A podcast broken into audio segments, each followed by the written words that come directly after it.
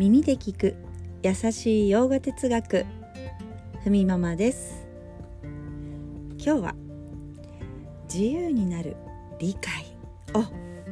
3ステップでというお話をしたいと思います。バガバットギーターでは人は生きながらそしてくつろぎながら自由になるんだというふうに言っています、まあ、こんなふうにそう、えー、理解っていうのをね3ステップで深めていくといいですよというふうに紹介してますのでちょっとね簡単に3ステップ先に紹介しますね。まずステップ1は本来の自分、まあ、これ意識の源っていうんですけれどもそれをアートマンというふうに言います、えー、体や心感覚は全てものだよというふうに理解して、まあ、さっき言ったアートマンですよね。これは、まあ、本来の自分この中に広がる普遍の存在を示しています。なのでこう意識意識というか本来の自分この中に広がる普遍の存在っていうものをアートマーとしましょうと。え体や心感覚っていうのとちょっと切り離してでその体心感覚はものだよというふうに理解。まずはしてみましょう。そしてステップ2はあなたを囲む世界において物にも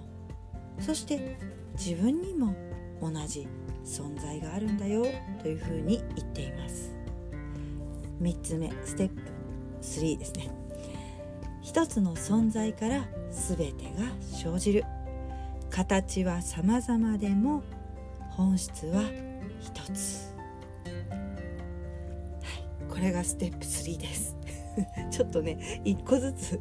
もう少しね話したいなと思いつつも、まあ、ステップ1っていうのねちょっと先に話しましたけれども、まあ、本来の自分えアートマこれをアートマという、まあ、それは意識レベルですね。本来の自分っていうとこの肉体も含めてね私たちは自分だっていう風に感覚を感じますけれども、えー、ヨガ哲学では、えー、体と心感覚というものとそして私たちの中にある意識ですね。これをアートマーという。そしてそれは別だよというふうに言ってるんですけれども、うんうん、これがまずステップ1で理解して。でステップ2でえー、自分にも物にも同じ存在がある。というのをまず理解していきましょうっていうふうに言っています。でその確認方法としては、え、以前ね儀式なんていうふうにねラジオでもお話ししたことありますけれども、まあ、例えばね捧げるとか捧げる日に捧げるものをみたいなね、えー、サンスクリット語では、えー、フォーマこれねごまのことですね、えー、ごまを炊くっていうのがフォーマというサンスクリット語の言葉がフォーマフォーマごま。ちょっと私の ちょっと合ってないかもしれないけど。フォーマから来てるんですよね、うん。まあ、一つの存在から生じた現象を言葉でこんな風に表しています。普遍の存在を、まあ、ブランマっていうんですけれども普遍の存在は捧げる道具であり捧げるものであり捧げる日に捧げる人がいるっていうふうにこういったね全てが普遍の存在ブランマであるっていうんですね。これね全部ブランマっていう言葉に置き換えれるんですね。普遍の存在ですね。これブランマって言います。でブランマは捧げる道具でありブランマで捧げるものでありブランマを捧げる日にブランマに捧げる人ブランマ。いうふうに全部ブランマっていうふうに置き換えて、えー、あの伝えています。うんまあ、こういったことこれが全ての普遍の存在ブランマである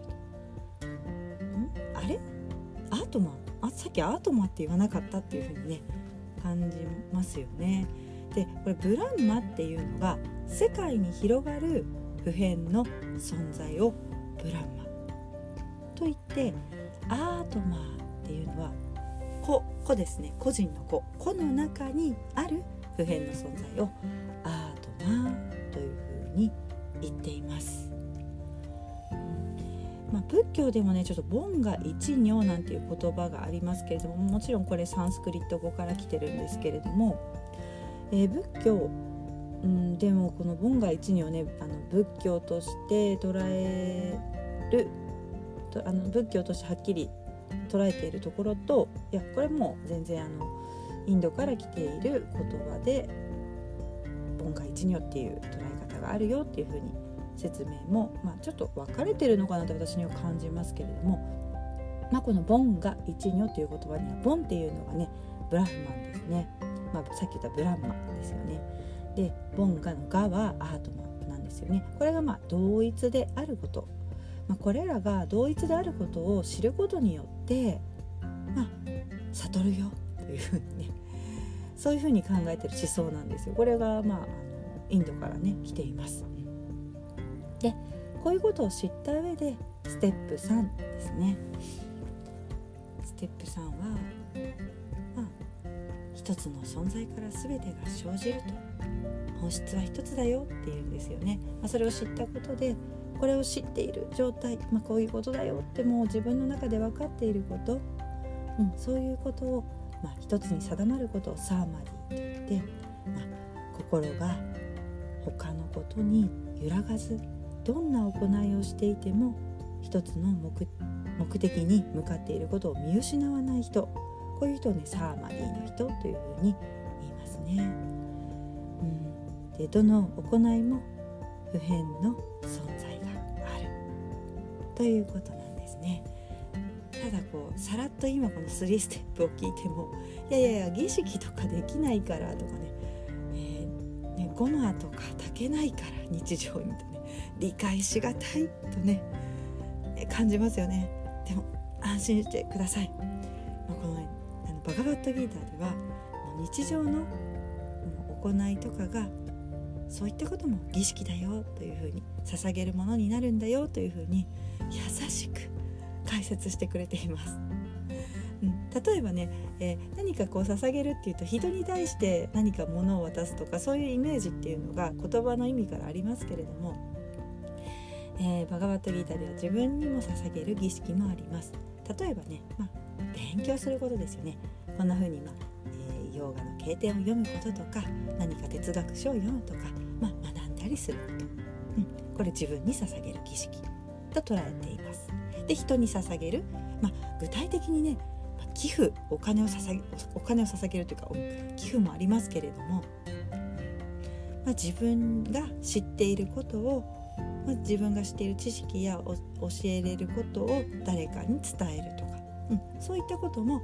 まあ、知識を捧げることになります。まあ、手助けもそうですよね自分の行いを捧げている。